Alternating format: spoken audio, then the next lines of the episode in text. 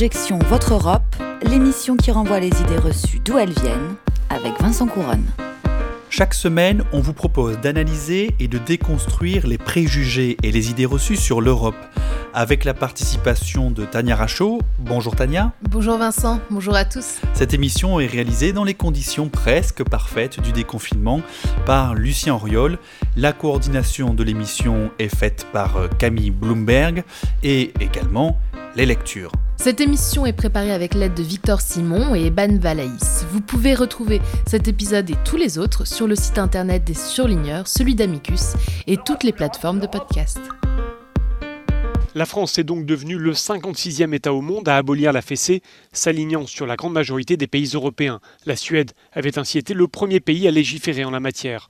Au niveau européen, ne reste plus aujourd'hui que le Royaume-Uni, la Belgique, l'Italie et la République tchèque à ne pas bannir les châtiments corporels envers les enfants. La condamnation officielle du Conseil de l'Europe devrait tomber demain, une condamnation symbolique qui n'oblige en rien la France à revoir son système législatif en matière de fessées et de claques, mais qui ne devrait pas manquer de relancer le débat en matière d'éducation et de châtiments corporels. Le Conseil de l'Europe condamne la France qui n'a pas interdit la fessée sur notre territoire. Qu'en pensez-vous? Mais de quoi se mêle-t-il? C'est pas. franchement non mais vraiment mais de quoi se Non mais ça me semble de protéger les enfants contre des pratiques qui peuvent protéger euh, les enfants. Euh, de quoi se mêle le Conseil de l'Europe? Est-ce que l'Europe a pas mieux à faire? Alors c'est le Conseil de l'Europe, vous me direz, c'est pas la Commission, c'est pas le Conseil européen lui-même, mais de quoi se mêle-t-il? Il a peut-être mieux à faire dans la situation de crise majeure que nous vivons avec euh, un chômage qui a explosé dans certains pays, plus de 25% dans certains pays du sud de l'Europe avec le risque de voir la Grèce sortir de l'euro, avec une menace islamiste qui pèse sur le continent européen, de quoi vient nous parler le Conseil de l'Europe De la fessée? Eh bien, qu'il nous fiche la paix. Le Conseil de l'Europe demande à la France d'interdire la fessée. Encore l'Europe qui a le sens des priorités. Vous venez d'écouter dans l'ordre euh, Euronews le 3 juillet 2019 euh, et aussi le journal de France 2 le 3 mars 2015 et le même jour Bruno Le Maire sur la chaîne LCP et Laurent Vauquier sur Twitter. Quelle est l'idée reçue dans cet épisode de euh, Objection Votre Europe? L'idée, c'est que l'Europe interdit la fessée, elle oblige la France à éradiquer les châtiments corporels, ce qu'on appelle le droit de correction des parents sur leurs enfants. Plus de fessées déculottées parce que le petit Joseph a mangé en douce le dessert de l'anniversaire de mamie, plus de gifles à la caisse du supermarché à l'enfant qui a fait un caprice. Mais alors, D'où vient cette légende européenne? De la droite de l'échiquier politique, mais aussi, il faut le dire, de pas mal de médias qui ont flairé le sujet de l'été. Et dans Objection Votre Europe, je dois dire, on a aussi choisi l'été pour en parler. Et comment cette idée s'est-elle euh, répandue? À partir de 2004, le Conseil de l'Europe se lance dans une croisade contre les violences corporelles infligées aux enfants. Mais c'est surtout une décision du Comité des droits sociaux du Conseil de l'Europe en mars 2015 qui met le feu aux poudres, parce que cette décision condamne la France pour ne pas avoir renoncé au châtiment corporel sur les enfants. Pourquoi cette idée reçue? Cette idée que l'Europe impose, interdit plutôt la fessée. Pourquoi cette idée reçue plaît? Eh bien parce que c'est l'image de l'Europe du Nord aseptisée et non violente euh, qui viendrait intervenir contre la France latine et sa culture un peu plus, disons, chaude. Alors est-ce que c'est vrai ou est-ce que c'est faux? Est-ce que l'Europe vraiment tente d'interdire la fessée en France? L'Europe n'a rien interdit, elle ne le peut pas sur ce sujet. En revanche, il n'est pas faux de dire que elle l'a incité grandement. Attention aux âmes sensibles, éloignez-vous quelques minutes de votre poste. 1757, place du Châtelet à Paris. Dans son livre, Michel Foucault, dans Surveiller et punir, raconte le dernier supplice, le dernier, celui de Damiens qui avait tenté d'assassiner le roi Louis XV. Enfin, on l'écarte là, cette dernière opération fut très longue parce que les chevaux dont on se servait n'étaient pas accoutumés à tirer, en sorte qu'au lieu de quatre, il en fallut mettre six, et cela ne suffisant pas encore, on fut obligé, pour démembrer les cuisses du malheureux, de lui couper les nerfs et de lui hacher les jointures. Je m'arrête là pour vos oreilles, mais un des enseignements de cet ouvrage un des plus influents dans le monde, c'est que la violence d'État, celle de la figure de référence, cette violence rend la société violente. Mais il dit aussi qu'il n'y a pas que la punition qui compte, il y a aussi la surveillance. Surveiller et punir. Petit à petit, on remplace la punition par la surveillance pour ne pas avoir à punir. On condamne même ceux qui ne sont pas encore passés à l'acte, la tentative de meurtre et même, depuis récemment, l'association de malfaiteurs en vue d'une entreprise terroriste. On installe des caméras de vidéosurveillance qui font de la reconnaissance faciale, on teste des logiciels qui prédisent là où il va y avoir un crime. Prédire les crimes Minority Report n'est pas très loin. Et au même moment où on refuse de plus en plus la violence physique, on écarte la mort de notre quotidien en même temps. On accepte de moins en moins la contradiction. On est heurté par le discours de son adversaire. On refuse toute violence verbale ou morale. On réclame le droit de vivre en paix sans être bousculé. À quand un droit à la sérénité? Dans Objection Votre Europe, on se demande aujourd'hui si l'Europe euh, a vraiment interdit la fessée, et puis en fait, on va vous répondre que non. Enfin, c'est vrai et c'est faux, puisque ça dépend surtout de quelle Europe on parle. Oui, parce que déjà, même avant de parler d'Europe, on peut parler du monde, Tania.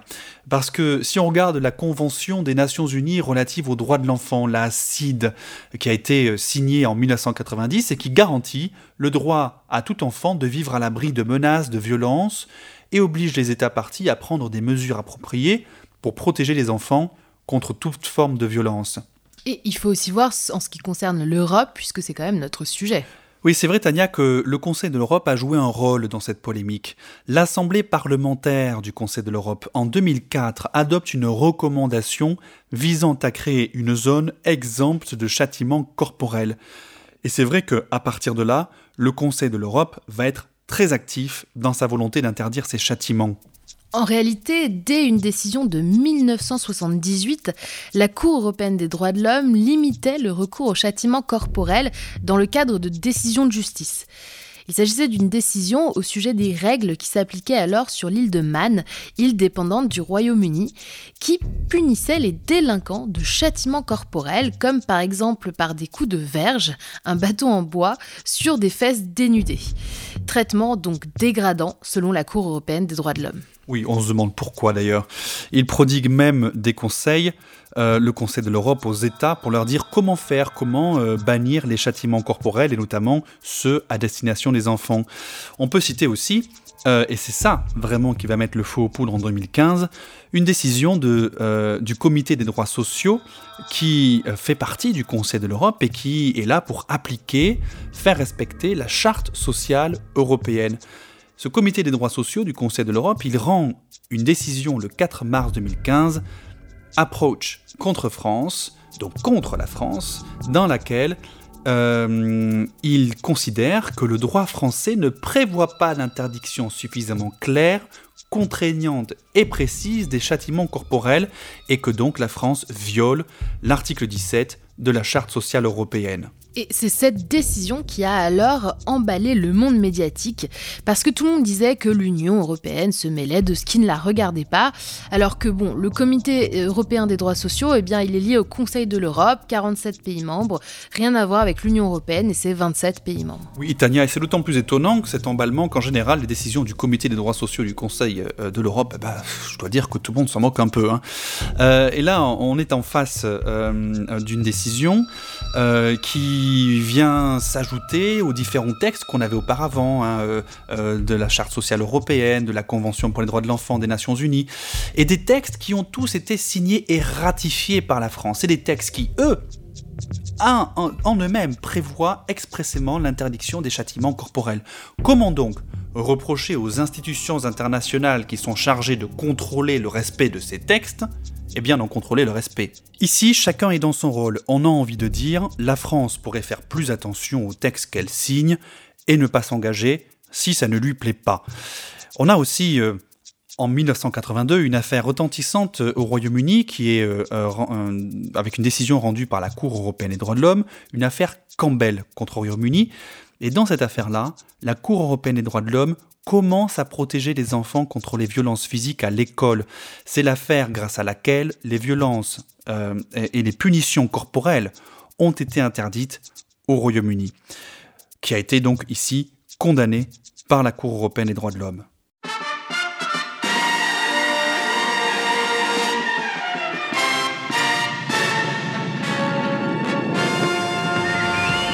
Go round for round, pound for pound, in any town. Stand my ground, this is my compound. Chase any motherfucker down like a bloodhound. Leave you buried in the woods. Graze mound. Happy when I'm hurting them, proud you when I'm murking them. Wrap a microphone around and niggas start strangling them. Fakers, I ain't feeling them. Haters, I ain't hearing them. Any trolls say what they want, cause I don't follow them. Strong enough to stand tall for what you take me for. Believe I could go for. Down to the core, I'm hardcore for my cause, man. Fuck your laws. Forget my foot being in the man, I'll move the door.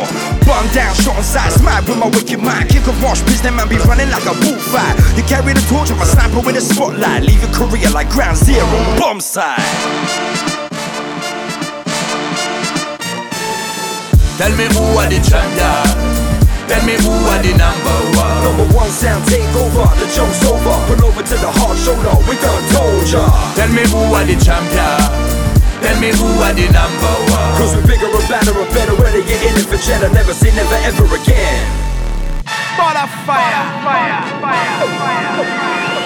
Yo, fuck what you heard already. Go when me ride the rhythm, me rock it ever steady. Now me cool and deadly, like time me day Paris, me represent forever. But I the real junglist and all the cocky raver. Sound violent, fi stick to your corner. Cause we madder than Genghis corner. Anything this I fi back up and run. I and I light up the dance and go on. Me blaze a fire upon them, wanna respect me. Me blaze a fire upon them blood clad MCs. We try talk like them bigger than, badder than Taiwan New Star. We are the our Lord, have mercy for them.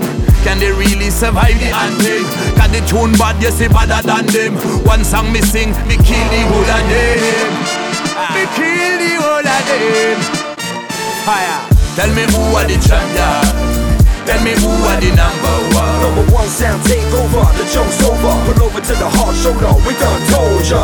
Tell me who are the champion. Tell me who are the number one. Cause we're bigger and better and better, ready get in it for cheddar. Never say never ever again.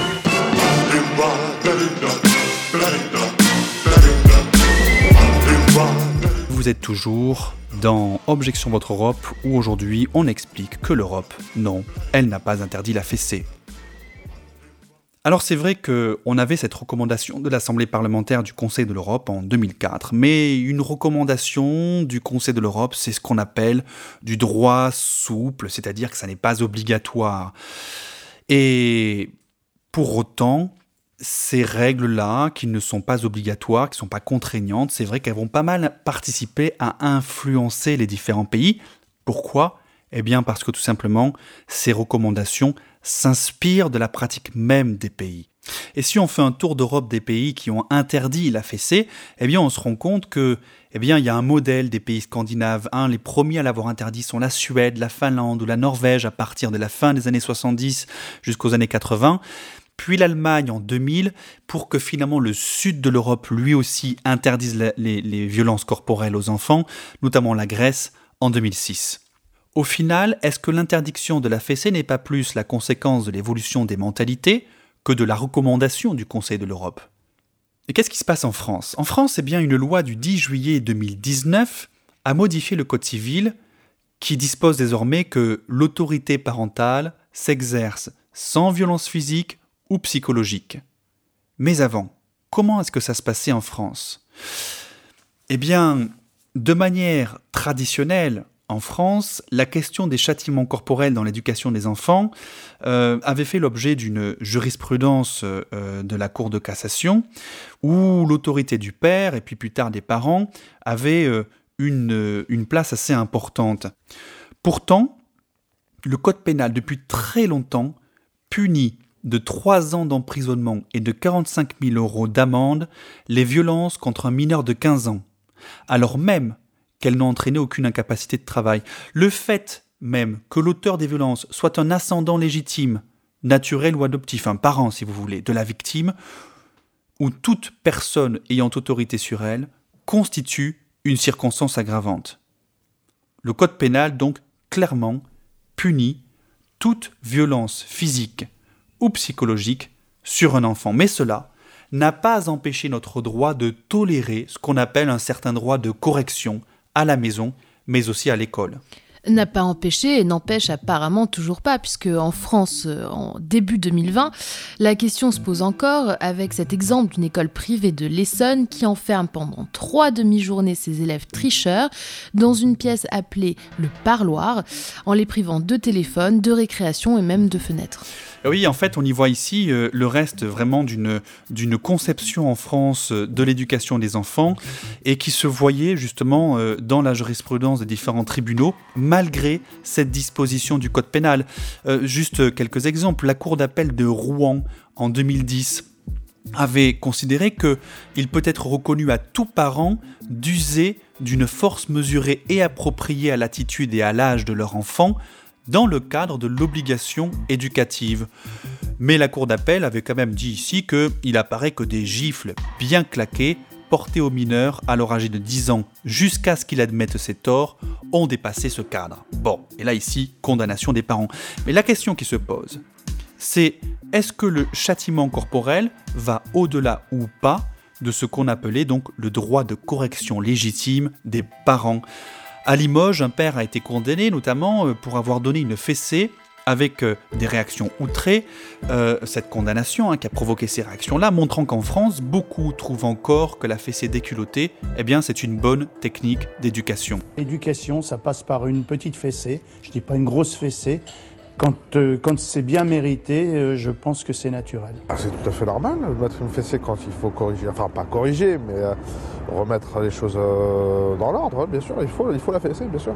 Un enfant ne va pas obligatoirement comprendre avec une fessée. On peut lui expliquer. Un enfant, c'est intelligent, on peut lui expliquer, lui parler, lui juste le punir en le mettant dans un coin, lui expliquant que ce qu'il a fait, les... c'est pas bien sans être obligé d'utiliser la violence. En fait, la fessée, faut pas faut pas donner beaucoup de fessées aux enfants. Hein. Là, aujourd'hui, ma fille, elle a 23 ans et elle se rappelle. Elle m'en parle de temps en temps.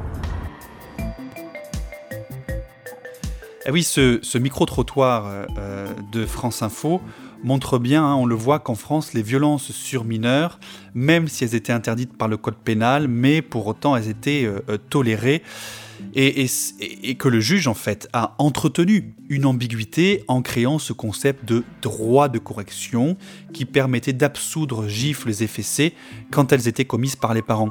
Et alors même que le code pénal, encore une fois, prévoyait qu'une violence, lorsqu'elle est commise par un parent, est une circonstance aggravante.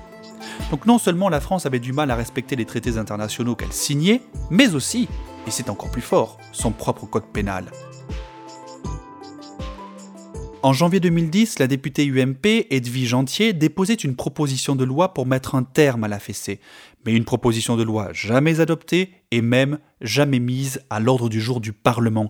Il faut attendre finalement 2019 et la loi finalement adoptée le 10 juillet 2019 par le Parlement pour que toutes les violences physiques ou psychologiques sur les enfants soient interdites aussi dans le Code civil en plus du Code pénal. Ces sollicitations ne venaient pas que euh, du Conseil de l'Europe ou des organisations internationales, mais aussi du défenseur des droits en France, qui lui aussi, dans plusieurs rapports, a souhaité l'interdiction de la fessée. Donc, pour conclure, l'Europe n'a pas interdit, mais elle a aidé les États à accepter l'évolution lente, en particulier en France, des mentalités sur le sujet. Et je laisse la place maintenant à Tania parce que c'est l'heure, Tania, de votre chronique et les droits de l'homme, bordel. Et je crois bien que vous allez explorer aujourd'hui les châtiments corporels euh, à l'occasion de jeux sexuels. Personne ne peut raisonnablement et sérieusement dire que la France est le pays des droits de l'homme. Aujourd'hui, Vincent, nous allons nous plonger dans une histoire sulfureuse. En Belgique, un juge et un médecin aiment fréquenter ensemble un club sadomasochiste. Pour ceux qui ne le sauraient pas, c'est une pratique sexuelle douloureuse qui apporte du plaisir, récemment mise en lumière par 50 nuances de grès. Je ne fais pas tant de romantisme. J'ai des goûts très particulier. Vous ne pourriez pas comprendre.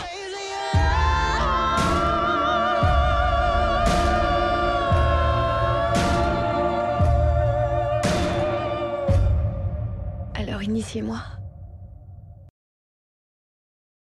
Avant de continuer, il faut tout de suite annoncer que le juge et le médecin ont été condamnés en Belgique pour coups et blessures. Le juge et le médecin portent ensuite l'affaire devant la Cour européenne des droits de l'homme, car ils estiment que la Belgique n'a pas respecté leur droit à la vie privée, dont fait partie la liberté sexuelle, et qu'ils n'auraient donc pas dû être condamnés.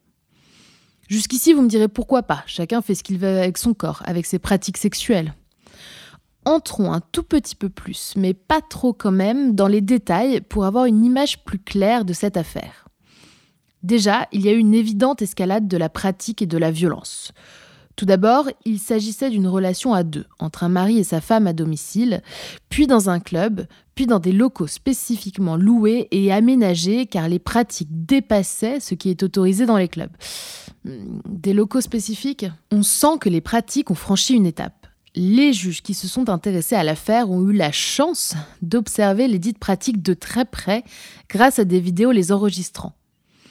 Bon, je vais vous épargner tous les détails, au cas où des âmes sensibles traîneraient.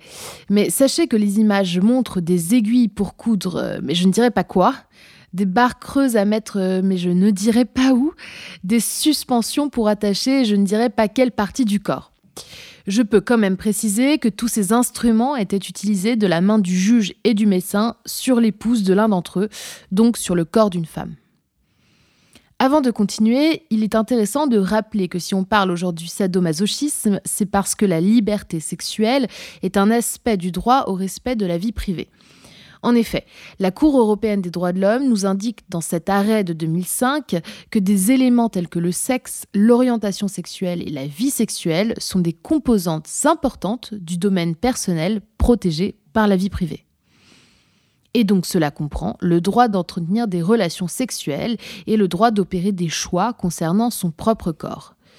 Seulement, comme à peu près tout dans la vie, il y a des limites. Ici, c'est le respect de la volonté de la victime de ces pratiques. Si vous êtes familier de ces pratiques SM, vous savez qu'avant de démarrer la session, les participants se mettent d'accord sur un mot à prononcer qui mettra fin à la soirée. En l'occurrence, le mot était assez explicite. Il s'agissait de pitié. Pitié qui avait été prononcé à de très très nombreuses reprises par la victime. Et non seulement les deux participants masculins n'ont pas écouté, euh, non seulement ils en ont remis une couche, mais en plus ils ont eu le culot de contester devant la Cour européenne des droits de l'homme leur condamnation par la Belgique pour coups et blessures. Il faut dire que le juge SM a aussi été destitué de ses fonctions et que bon, ça n'a pas dû lui plaire. Du coup, dans les arguments présentés, on apprend que le juge Sadomaso estimait que la situation était aussi due à l'alcoolisme de la victime. Ce à quoi la Cour européenne des droits de l'homme répond qu'il aurait dû rechercher une solution plutôt que de participer à cette escalade de la violence face à une victime alcoolisée, sachant qu'en plus il l'avait prostituée avant. Le médecin, de son côté, a voulu se justifier en expliquant que le fait de coudre les lèvres de la victime, eh c'était un acte médical favorisant son bien-être physique et social. Bref, la Cour européenne des droits de l'homme a bien entendu admis la liberté sexuelle de chacun, dans ce qu'elle dit d'ailleurs être une époque caractérisée par l'hyper-individualisme et une tolérance morale accrue, mais les pratiques avaient bien dépassé une certaine limite, notamment celle du mot pitié, ce qui fait qu'elle portait atteinte à la dignité humaine et qu'elle ne saurait en aucun cas être acceptée par la société. Attention Vincent Merci Tania pour avoir épargné autant que possible les oreilles chastes qui nous écoutent. Merci en tout cas de nous avoir écoutés. Objection Votre Europe, c'est terminé pour aujourd'hui. Rendez-vous au prochain épisode sur le site d'Amicus Radio et des surligneurs. Toutes les références et les extraits sonores sont à retrouver sur la page de l'émission sur le site d'Amicus Radio. Et pour l'actu, comme d'habitude, vous nous suivez sur les réseaux sociaux. À bientôt!